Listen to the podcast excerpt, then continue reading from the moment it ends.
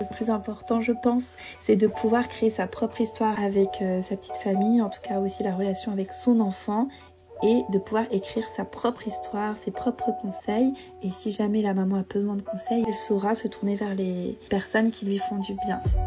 Vous écoutez le quatrième trimestre, saison 3, le postpartum vu par les professionnels. Ma volonté pour la nouvelle saison de ce podcast est de vous apporter un maximum de clés et de ressources afin de vous permettre de vivre votre quatrième trimestre de manière apaisée et le plus éclairée possible.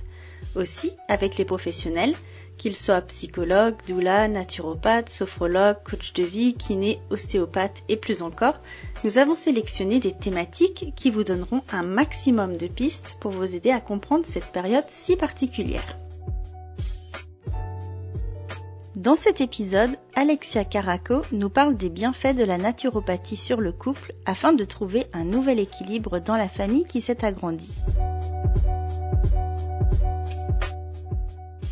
Je suis Alexia Caraco, naturopathe et maman d'un petit Helios de 20 mois. La naturopathie, c'est une médecine traditionnelle qui est donc euh, basée vraiment sur la prévention santé, l'hygiène de vie. Donc on accompagne euh, vraiment euh, la santé au quotidien comme des éducateurs de santé, mais également on accompagne dans de nombreuses pathologies main dans la main avec les médecins. Et cette médecine traditionnelle, du coup la naturopathie, elle repose sur trois piliers qui sont la nutrition, l'activité physique et la gestion des émotions. Donc on part du principe que les trois sont liés. Et euh, quand je reçois quelqu'un euh, lors d'une consultation naturopathie, spécifiquement donc en périnatalité parce que c'est une de mes spécialités, donc quand je vois les futurs parents, les jeunes euh, mamans, jeunes papas, c'est vrai que du coup il y a cette approche où j'aime bien que ce soit vraiment une approche holistique, donc corps et âme, et pas juste parler à un organe, mais à la personne dans sa globalité. La naturopathie, en fait, je l'ai découverte, on va dire, dans un premier temps, pendant un tour du monde que j'ai réalisé en 2017, il y a déjà 5 ans ça. J'étais partie donc avec ma cousine en sac à dos et j'avais euh, vraiment euh, apporté des médicaments un petit peu en me disant bon euh, voilà si jamais il arrive quelque chose j'ai ça ça et ça sur moi et on nous a cambriolé si je puis dire notre van et là, euh, je me suis retrouvée donc euh, sans backpack, plus rien. Euh, je crois qu'on avait juste nos chaussures et les vêtements qu'on avait sur nous. Et à un moment donné, je me suis dit, oh mince, ben en fait, j'ai plus telle ou telle chose. Et surtout en termes de médicaments, ça me stressait un petit peu. Et là, j'ai appris, donc j'ai pris ça vraiment comme un cadeau, euh, que au cours de mon voyage, au final, déjà, euh, j'avais pas besoin de, tout cela, mais surtout euh, que je pouvais soigner certains troubles digestifs ou certaines choses qui revenaient régulièrement autrement. Finalement, il y a eu ça et le fait également que j'ai toujours été passionnée par la nutrition, par le sport, par aussi l'équilibre émotionnel. Euh, et là, je me suis dit, finalement, il y a un métier passion, si je puis dire, qui regroupe tout ça. Donc, il y a un art de vivre avant tout et que c'est la naturopathie, donc devenir naturopathe. Euh, et c'est comme ça, suite à ce tour du monde, que euh, un an après, j'ai pu faire la formation donc à l'ISUPNAT, Institut supérieur de naturopathie, qui est à Paris. Je suis spécialisée en périnatalité. Alors pourquoi? Car quand je suis rentrée euh, à l'école de naturopathie, j'ai euh, appris un mois après que en fait j'attendais déjà un petit euh, bout de chou, une petite vie qui était dans mon ventre. Alors j'aime bien dire que c'est un petit bébé naturo qui a suivi les cours clandestinement. Donc au final, quand j'ai appris que je portais Helios euh, en moi, je bah, tout de suite me suis intéressée finalement euh, naturellement à la naturopathie parce que c'est vrai que quand on est enceinte ou même déjà au cours d'un projet de naissance et puis enceinte et puis ensuite jusqu'au postpartum et même après, la boîte à pharmacie elle est fermée à clé. Pour le coup, on essaye, enfin on essaye du moins d'être le plus naturel possible dans les soins qu'on veut apporter à son corps et du coup euh, au petit bout qu'on, que l'on porte. Déjà, j'aime bien dire que le postpartum, ce n'est pas juste euh, quelques semaines ou quelques mois en plus, mais que ça peut vraiment durer euh, beaucoup plus de temps, même quelques mois, voire quelques années. Je le constate en consultation et pour l'avoir également euh, vécu en tant que jeune maman, je dirais que c'est vraiment un tourbillon de la vie, en fait, l'arrivée d'un, d'un petit être comme ça dans la famille. C'est vrai que quand bah, du coup le couple peut être aussi un petit peu déstabilisé, ce qui est tout à fait normal au point de vue de, de la relation qu'il avait avant et maintenant quand c'est une famille à trois ou plus. Pour ma part, euh, c'est arrivé euh, cette, euh, ce questionnement de me dire finalement est-ce que est-ce que mon petit Elios mais que j'aime tout mon cœur, est-ce que finalement c'était le bon moment, etc. Je me suis posé cette question pour avoir été désemparée au bout de quelques mois, presque un an d'allaitement et au final de me sentir un peu euh, seule pour porter beaucoup de choses. Et là, je me trouvé cette force de pouvoir aussi le partager, de pouvoir faire en naturopathie beaucoup de choses qui m'ont permis de me mettre dans une routine, de, bien se nourrir, euh, de, de, bouger euh, et surtout de se reposer, de s'écouter. Donc, et de s'entourer de, personnes qui vivent les mêmes choses. Et, et maintenant, on commence à trouver, du coup, pour te dire, Elios a 20 mois, un équilibre dans la famille euh, une harmonie qui, qui s'installe, qui valse, hein, qui va et qui vient, tout est mouvance hein, dans la vie.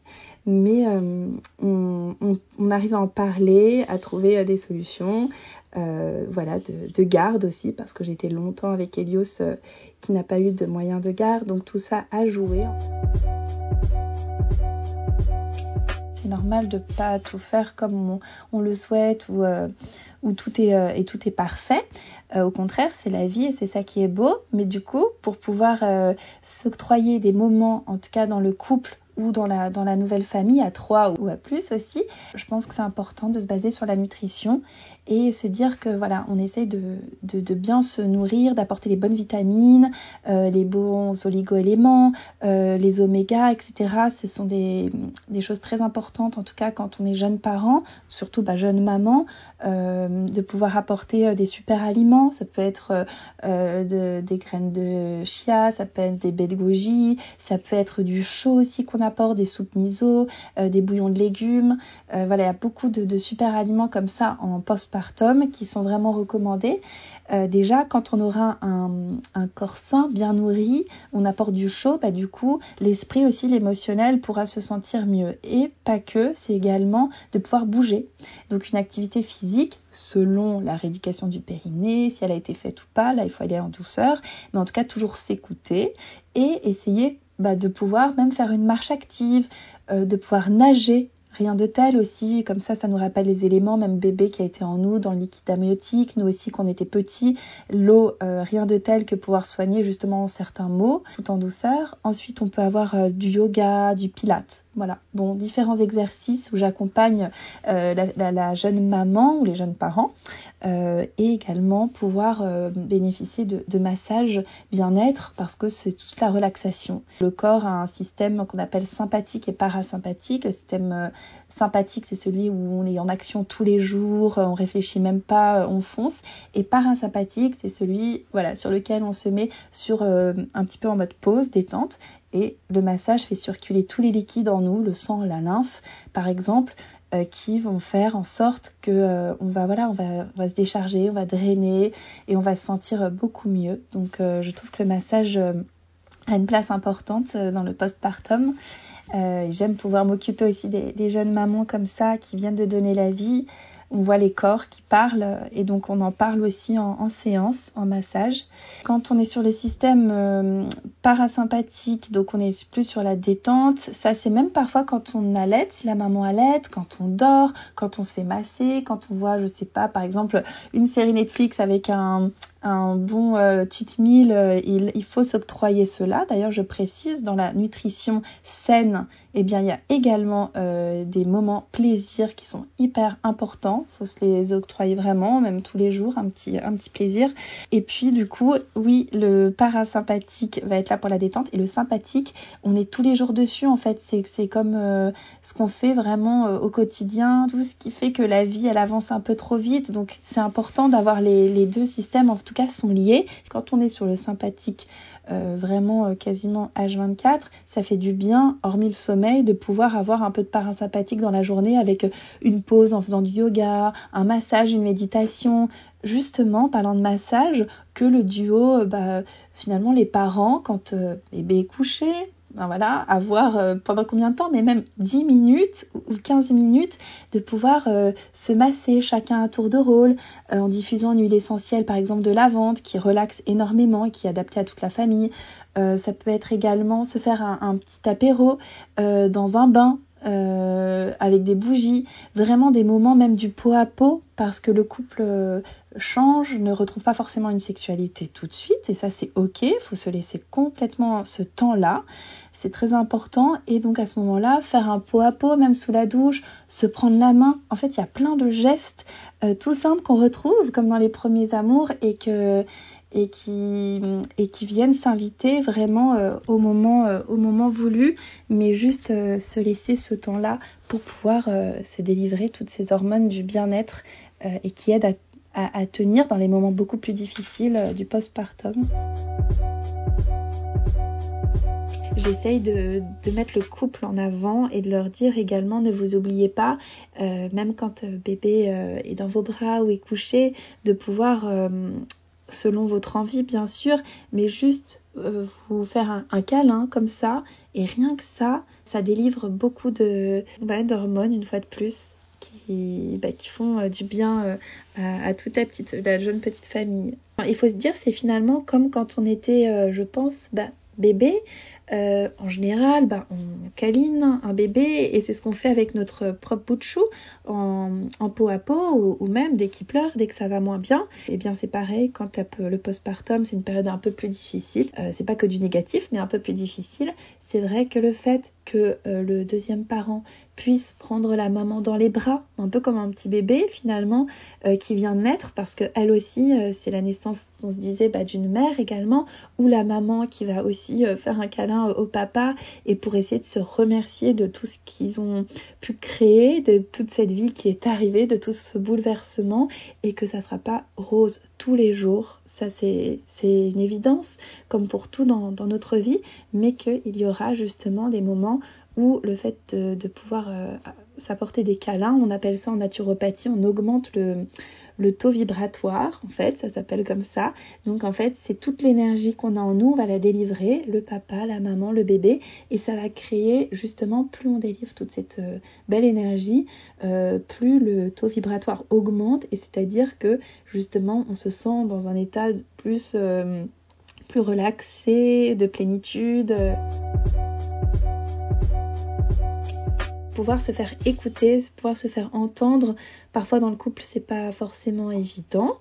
Euh, il y arrive qu'il y ait des couples qui, voilà, chacun aussi a ses activités. Et ce qu'on pourrait essayer de, de trouver, c'est pas toujours évident, attention, mais c'est un équilibre, euh, un équilibre minimum pour que chacun puisse faire certaines tâches. Ça, c'est dans l'idéal. Et pour que la maman aussi ait ses moments de, de repos. Euh, souvent, la maman, elle est submergée.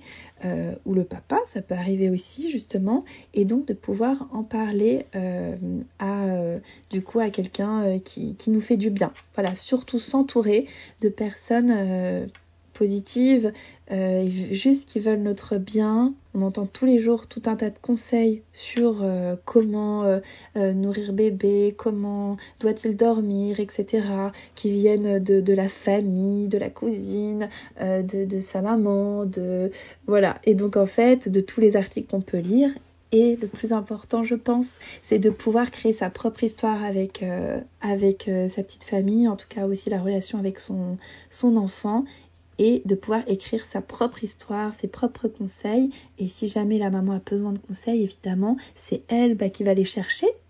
Euh, ils viennent pas forcément à elle, mais c'est elle qui va venir chercher euh, ses conseils, ses questionnements, et elle saura se tourner vers les, des personnes qui lui font du bien. C'est ça le plus important, je, dirais. Je trouve que c'est un peu, tu sais, comme si on regardait toute la journée une chaîne d'informations avec euh, souvent bah, des informations qui nous polluent parce qu'elles sont négatives.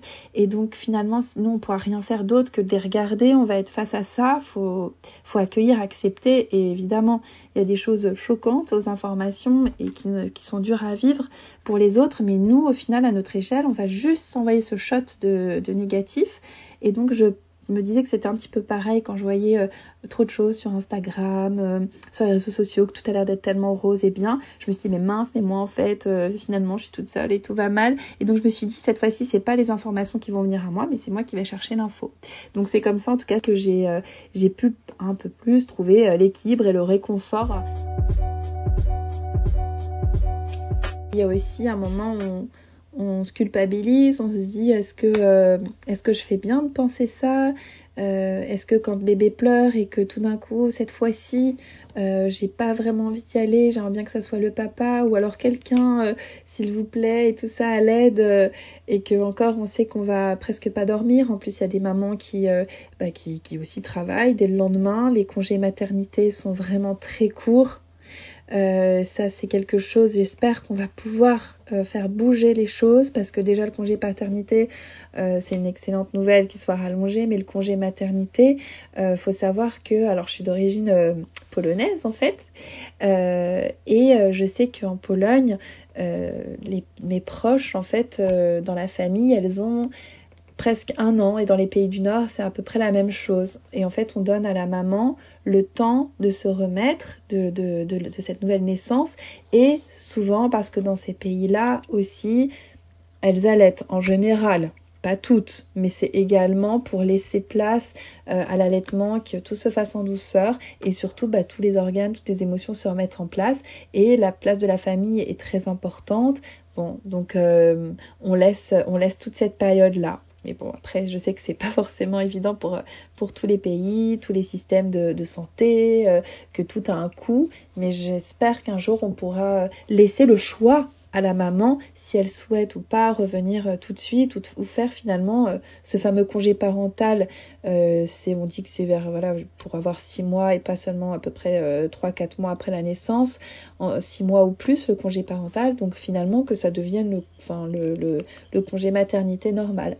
Après, il est tout à fait normal aussi de vouloir revenir dans une vie pro euh, pour les autres mamans aussi qui euh, se disent bon ça y est j'ai été assez longtemps à la maison et, euh, et à ce moment-là peut-être de trouver un rythme. Si on pouvait avoir le choix peu importe ce qu'on pense qu'on ressent quelle maman on est et si on a envie de rester ou fuir la maison juste pour la journée pour avoir une activité pro tout est bienvenu mais si on peut avoir le choix un immense merci à Alexia Caraco pour ses explications et ses pistes de réflexion. Notez que si le podcast du quatrième trimestre a pour but d'informer, il ne remplacera jamais la consultation auprès d'un professionnel. D'ailleurs, si vous êtes à la recherche d'un professionnel, vous pouvez consulter le cercle sur le site www.lequatrièmetrimestre.com. Vous trouverez des professionnels certifiés le quatrième trimestre. À très vite!